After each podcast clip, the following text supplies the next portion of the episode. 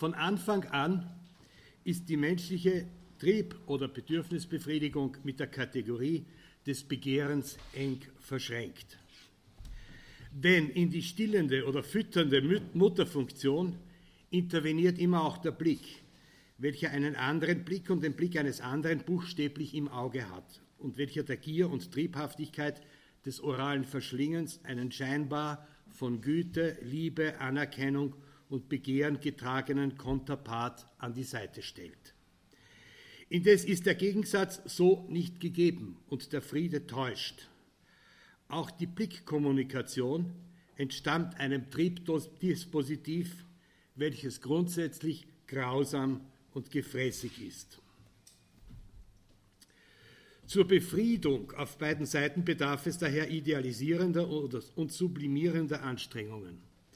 Auf Seiten der nährenden und den Säugling mit ihrem Körper umhüllenden Mutter, die sich im Verzicht auf die Reinkorporation des von ihr gerade getrennten Kindes üben muss, ein Verzicht, der in der Regel durch eine Vaterfunktion gestützt wird, ist auch das grundsätzlich einverleibende Auge über eine Blickzähmung zu kultivieren, damit es sich zu jenem spiegelnden Ort verwandeln kann, an dem schließlich das Kind als Glanz im Auge der Mutter erscheint.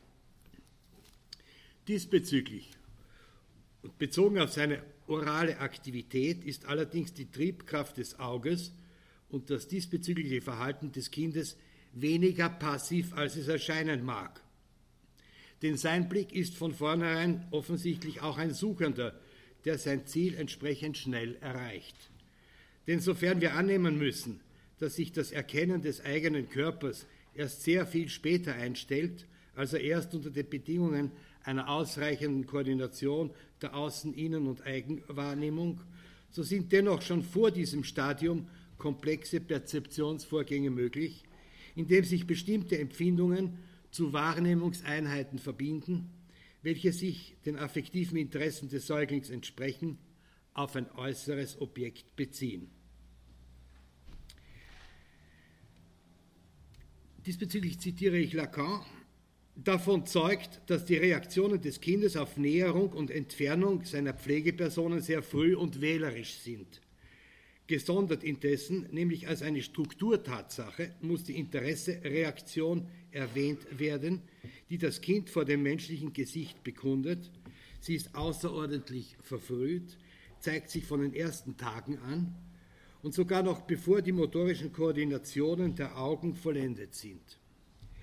Diese Tatsache ist nicht zu trennen von dem Fortschritt, in dem das menschliche Gesicht seinen ganzen psychischen Ausdruckswert erlangt. Dieser Wert, wiewohl ein sozialer, ist darum, ist darum noch, doch noch kein konventioneller. Zitat Ende. Dies bedeutet, dass die Gestalt des Gesichtes zwar immer schon vorhanden ist, dass sie sich aber, so wie die Imago der oralen Triebkonstellation bzw. der Brust, in einem Wartestand befindet, bis es von außen her und vom Ort des anderen zur Anschauung gelangen kann. Da solche Imagines der Konstituierung der Form von Objekten vorausgehen, ist aber nicht zu erwarten, dass ihre Inhalte im Bewusstsein repräsentiert wären – was aber nicht ausschließt, dass sie sich in mentalen Strukturen reproduzieren, welche spätere psychische Erfahrungen modellieren. Dementsprechend sind Gesicht und Kopf auch die zeichnerischen Grundformen, mit denen Kinder in einem Alter von drei bis vier Jahren an die ersten bildnerischen Darstellungsversuche menschlicher Gestalten herangehen. Diese als Kopffüßler bekannten Figuren können bei psychischer Retardierung als ausschließliche Ausdrucksweisen beibehalten werden. Sie treten aber auch als Regressionsphänomene dann auf, wenn bereits eine höhere Differenzierung der Menschendarstellung erreicht wurde, diese aber durch krankhafte hirnorganische oder psychotische Prozesse zerstört wurde, sodass es zu einer Reaktivierung des primären Ausdrucksvermögens kommt. Gegenüber der exterozeptiven Gestalt des Gesichtes als Garant der menschlichen Präsenz und damit der Macht über die Bedürfnisbefriedigung, an die sich der kindliche Anspruch als Liebesanspruch richtet, führen die propriozeptiven Empfindungen des Saugens und Greifens zum Befriedigungserlebnis einer oralen Verschmelzung, welche gleichgerichtet zur skopophilen Kommunikation auf Augenhöhe eine transitivistische Ambivalenz in sich trägt. Dazu Lacan, das Wesen, das aufnimmt, ist ganz aufgenommen und der archaische Komplex antwortet ihm, antwortet ihm in der mütterlichen Umarmung. Wir werden hier nicht mit Freud von Autoerotik sprechen, weil noch kein Ich konstituiert ist. Nicht von Narzissmus, weil es noch keine Imago des Ich gibt. Erst recht nicht von Oralerotik, weil die Sehnsucht nach der säugenden Brust, über die die psychoanalytische Schule doppeldeutige Reden geführt hat, zum Entwöhnungskomplex erst vermöge seiner Umformung durch den Ödipus-Komplex gehört. Kannibalismus, aber verschmelzender, unsäglicher, aktiver und passiver Kannibalismus zugleich, der für immer überdauert in den symbolischen Spielen und Wörtern, die noch in der höchst entwickelten Liebe ans Begehren der Larve erinnern. In derlei Ausdrücken werden wir den Realitätsbezug wiedererkennen, auf dem die Mutter Imago beruht. Zitat Ende. Sehen und gesehen werden stehen somit dem Fressen und Gefressenwerden gegenüber und bilden gemeinsam ein auf den mütterlichen anderen gerichtetes Urphantasma, auf das auch schon Fähnigl mit Nachdruck hingewiesen hat. In seiner Arbeit Schautrieb und Identifizierung rückt er 1935 die Thematik des Visuellen als einen bedeutsamen psychischen Organisator in den Vordergrund wobei er der optischen Wahrnehmung des anderen und der Wirkung der Bilder in Zusammenhang mit der oralen Organisation der Triebentwicklung und deren gleichgerichteten Modus der Einverleibung eine grundlegende Bedeutung für die Entwicklung subjektiver Strukturen zusprach. Ich bin auch auf die Frage äh, vorbereitet, äh, was ist mit den blinden Menschen, aber darüber können wir dann später sprechen. Zwar hatte Freud die Skopophilie als Schautrieb in seine Trieblehre eingebunden und in seinen aktiven und passiven pathologischen Dimensionen schon in den drei Abhandlungen zur Sexualtheorie dargestellt, hatte aber dessen orale Dimension, dessen fundamentale Bedeutung für die Konstituierung des Subjekts und dessen leitmotivische Rolle als Spiegelphänomen für die Konzeption des Narzissmus nicht wirklich erkennen wollen. Damit wird bezüglich des Letzteren, also des Narzissmus, auch zu gering beachtet, dass das Interesse des werdenden Subjekts am mütterlichen Gesicht ganz auf Auge und Blick konzentriert ist, wodurch sich der narzisstische Keim als ein vom anderen initiiertes intersubjektives Geschehen erweist. Und so wie für das Wort Gesicht die Sehfunktion begriffsbestimmend ist, ist auch sein veraltetes Synonym Antlitz welches sich aus dem Vordeutschen Andavlitya als das Entgegenblickende herleitet, vom Visuellen mit seinen Komponenten Auge und Blick geprägt. In Zeiten, als sich die Psychoanalyse unter den Vorzeichen ihrer Ausdehnung auf Kulturtheorie in ihrer Rolle als Lieferantin origineller Symptom Symboltheorien gefiel, wurde die Doppelfunktion des Auges als triebdeterminiertes Wahrnehmungs- und Einverleibungsorgan dem in seinen konstruktiven Dimensionen identitätsvermittelnde Wirkung zukommt, Gegenstand, Gegenstand zahlreicher Beobachtungen. Unter den komparatistischen Analysen sprachlich-symbolischer Wendungen im Hinblick auf diesen Sachverhalt erheischte der Begriff der Pupille besondere Aufmerksamkeit. Denn es war schon einem vorfreudianischen Medizinhistoriker aufgefallen, dass in einer Vielzahl von Sprachen der Name Pupille mit welcher der Blick assoziiert wird, zunächst auch ein kleines Kind bezeichnet.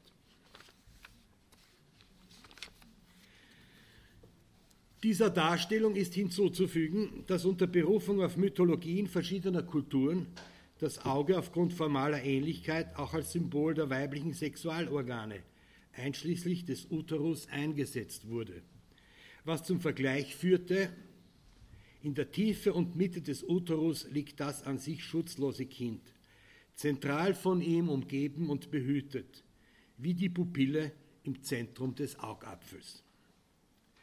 Aber auch linguistische Analysen sollten zeigen, dass ihn unter Bezugnahme auf seine Wortstämme dem Begriff Pupille in vielen Sprachen auch stets die Konnotation von Höhle bzw. konvexer oder konkaver Wölbung innewohnte. Diesen Aspekten einer Verschiebung von unten nach oben wurde schließlich noch eine männlich-libidinöse, das heißt phallische Bedeutung hinzugefügt, sodass schließlich das Auge als das tiefste Symbol der Äquivalenz zum Eros betrachtet wurde. Somit, so der entsprechende Autor Kühn, dürfe es niemanden verwundern, warum Ödipus gerade die Selbstblendung als Selbstbestrafung für die Blutschande gewählt habe. Doch kehren wir zu unserem idyllischen Anfangspunkt zurück. Die zärtliche und hauptsächlich schützende mütterliche Umarmung als Ausdruck ihres einem Triebverzicht und einer Sublimierung geschuldeten Begehren erfährt also ihre Verdoppelung durch einen das Kind gütig aufnehmenden Blick, welcher ebenfalls das Resultat einer Triebzähmung darstellt und als solcher vornehmlich reflektierend, keineswegs aber einverleibend und verschlingend sein soll. Wir kennen die weitreichenden Folgen eines Mangels oder Ausbleibens derartiger Begehrensfunktionen, welche in der von Spitz beschriebenen anaklytischen Depression, insbesondere von Säuglingen, denen es an liebevoller Zuwendung, Nestwärme und sicherheitsspendender Geborgenheit mangelt, die dramatischsten Formen annehmen können.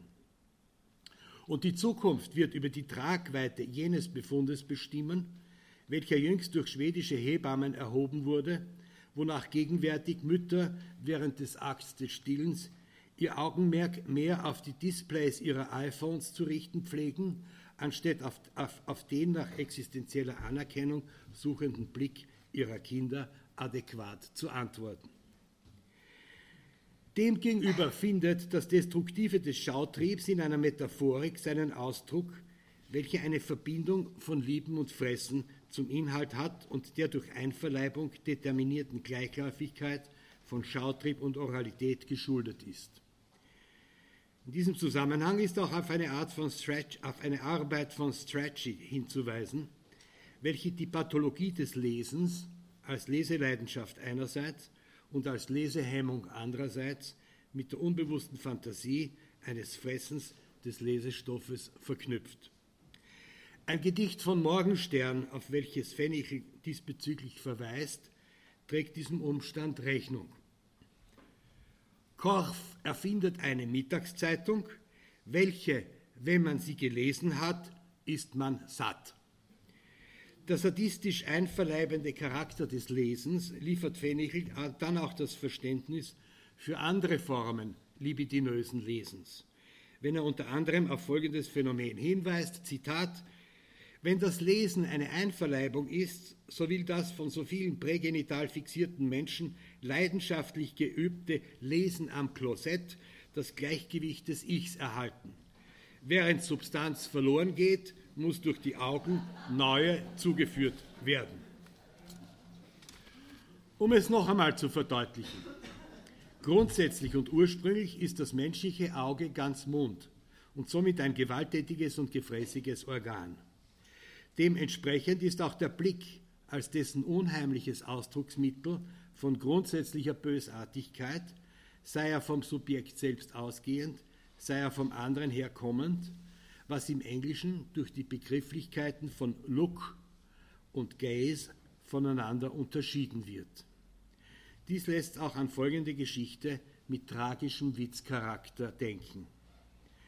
Ein deportierter Jude wird kurz nach seinem Eintreffen im KZ dem Lagerleiter vorgeführt.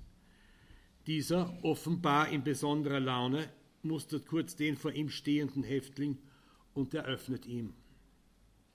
Eines meiner Augen ist ein Glasauge, das aber so vollendet gemacht ist, dass es niemand als solches erkennen kann. Wenn es dir aber gelingt zu sagen, welches nun mein Glasauge ist, so bist du frei. Es ist das linke, entgegnet ihm rasch und schüchtern der Jude. Das ist richtig, erwidert staunend der SS-Mann. Aber sage mir noch, wie du es erkannt hast. Nicht lange überlegend sagt der Häftling, es hat so einen gütigen Blick. Was eine Haartracht, eine Frisur nur andeutete, haben die Karikaturisten deutlich herausgestellt. Hitler hatte nur ein Auge. Es war das Menschliche, sofern sich in ihm auch das Unmenschliche verkörpert. Ein Volk, ein Reich, ein Führer, ein Auge. In diesem einen Auge Hitlers inkarnierte sich die Allmacht eines sich vergöttlichenden Subjekts in einem bislang wohl beispiellosen Ausmaß. Unter der Gewalt dieses einen Auges, das symbolisiert durch das Auge des Hakenkreuzes überall gegenwärtig war, vollzog sich, unterstützt von der Lichtarchitektur eines Speers, eines Speer und den Praktiken einer alles durchleuchtenden Gestapo, jene profanisierte Uniomystika, welche als Hypnose und Suggestionseffekt der Struktur eines totalitaristischen Gesellschaftskörpers entsprach, wie sie von Freud und Massenpsy in Massenpsychologie und Ich-Analyse ausgearbeitet worden war. Das Auge des Führers war offenbar von enormer Blendkraft und sein Zyklopenauge symbolisierte das eine, das unter der Austreibung der Differenz, das Verharren im Imaginären, im Identischen, im Eingeschlechtlichen, im bösartig-narzisstischen bedeutet und welchem primärer Sadismus und primärer Masochismus, Aggressivität und Gewalt grundsätzlich zu korrelieren ist.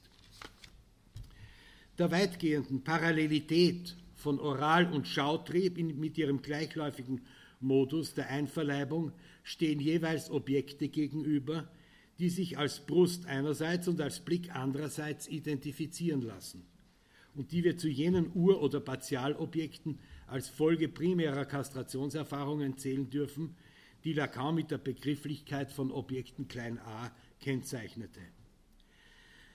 In seinen diesbezüglichen Überlegungen hat Lacan für ihre Darstellung unter anderem auf Beiträge der Kunst- und Religionsgeschichte zurückgegriffen, welche die heilige Lucia von Syrakus, der heiligen Agatha von Catania zur Seite stellen. Eine sehr originelle Parallelgeschichte aus Sizilien. Beide Heiligen Agatha offenbar musste jede Stadt Catania und Syrakus äh, diesen Mythos ausbeuten. Beide Heiligen hatten das, also ursprünglich grundsätzlich dasselbe Schicksal. Äh, sie waren bestimmt für eine bestimmte Heirat, sie entschlossen sich jedoch für eine Heirat mit Christus und wollten ins Kloster, wurden daran gehindert und wurden von den jeweiligen äh, Freiern und den äh, gleichlaufenden Gerichtsbarkeiten in ein Bordell verschleppt was bei einem nicht gelang, da sie beim Urteil sich nicht von der Stelle bewegen konnte, was auch äh, mit Pferden und dem Versuch, sie wegzuschleppen, nicht gelang. Beiden wurde aber dann mit der Folter äh, wurden Objekte entfernt. Aus Zeitgründen ist es mir leider nicht möglich, auf die dem Unbewussten stärker verhafteten Dimensionen der bösen Brust und vor allem des bösen Blicks näher einzugehen sodass ich mich nun noch jenem Teil meines Vortrags zuwende, der in der geplanten Publikation dieser Vorlesungsreihe nur beschränkt Eingang finden wird. Wie alles Triebhafte bedürfen Gier des Mundes und Gier des Auges sowohl für sich gesondert als auch in ihrem gemeinsamen Auftreten zivilisatorischer Eingriffe, um die tödlichen Seiten zugunsten der libidinös konservierenden Dimensionen in den Hintergrund zu drängen. Neben Erziehung und Bildung und der literarischen Zähmung kommt auch hier wie anderswo der kanalisierenden Wirkung der Kunst eine bedeutsame Rolle zu. Wobei einerseits der Trieb bzw. die Triebe selbst, andererseits ihre Objekte, ihre künstlerische Bearbeitung erfahren. Im ersten Fall spricht man, freudianisch gesagt, von Sublimierung, im zweiten von Idealisierung. Man sagt, dass die griechische klassische Kultur eher den Trieb geheiligt habe, während die spätere abendländische Kultur eher die Idealisierungsarbeit am Objekt pflege. Diesen beiden Kategorien sind Kunstschöpfungen korreliert, welche einerseits vornehmlich die Aktion, die Abreaktion, das Ritual, die Leidenschaft zur Anschauung bringen, andererseits die Sprache, den Mythos, den Intellekt in den Vordergrund stellen. Das Begriffspaar des Nietzscheanischen Dionysischen und des Apollinischen trägt übrigens auch diesen Tendenzen Rechnung. Künstlerischer Aktionismus im weitesten Sinn des Begriffes ist dem Dionysischen natürlich näher. Hier steht die Kultivierung der Tat, das kathartische Ausagieren, der Produktionsvorgang des Werks mehr als das Werk selbst im Zentrum des kreativen Geschehens. Hier wird das Unbewusste vor allem als sinnliches und leidenschaftliches Es, als Kessel brodelnder Leidenschaften im freudschen Sinn beschworen. Wohingegen wir im konzeptuell dominierten Apollinischen auf ein Unbewusstes stoßen, das rational strukturiert einem interpretierbaren und analysierbaren Bedeutungssystem entspricht. Um im Rahmen des Künstlerischen und damit auch des Künstlichen jenseits von Sauf- und Fressakten zu verbleiben, muss auch der scheinbar reinste Aktionismus Sublimierungsarbeit leisten. So ist etwa das Orgien-Mysterientheater eines Hermann Nitsch, dessen äh, keinesfalls nur als dionysische Raserei und als hemmungslose Katharsis oraler und skopischer Gier gedacht und ist als solches auch nicht zu betrachten. Schon der äußere Rahmen, die Partitur und die Choreografie sorgen für eine notwendige apollinische Veredelung dessen, was in der Aktion selbst als die Beschwörung des reinen, sinnlichen und drängenden Triebes erscheinen soll. Wörter und Bilder setzen die Absenz des real Vorhandenen voraus und würden so die Fortsetzung der angeblichen Halluzination des ungesättigten Säuglings darstellen. Schon in der Höhlenmalerei tritt der Wert des Bildes als Ersatz für das abwesende Objekt, in diesem Fall des erlegten Tieres, in Erscheinung. Die optische Arretierung oralen Genießens als Gaumen- und Augenschmaus und als kulturelle Verlebendigung toter Natur findet in den mannigfaltigen speisenbezogenen Stilleben ihren, ihre opulentesten Ausdrucksformen. Das zweite Stillleben, dessen Sujet ausschließlich aus Plastiklebensmitteln besteht, leitet zum Food Styling über, wo die vollendete Begegnung mund- und augenbezogener Ästhetik für den tatsächlichen Nahrungsmittelverkehr im gastronomisch, Verzehr im gastronomischen Gelände von Augenweiden angeboten wird. Aus einem solchen Bestreben ist mittlerweile ein eigenes Handwerk der Film- und Werbebranche entstanden. Als Begründer einer Eat Art, die sich auch unter Konzeptkunst, Objektkunst und Performance subsumieren lässt, ist selbstverständlich Daniel Spörri zu nennen, der in der künstlerischen Ausbeutung von Augen-Mund-Verbindungen eher metonymisch das Thema bearbeitet und damit dem Symbolischen näher steht als dem Imaginären.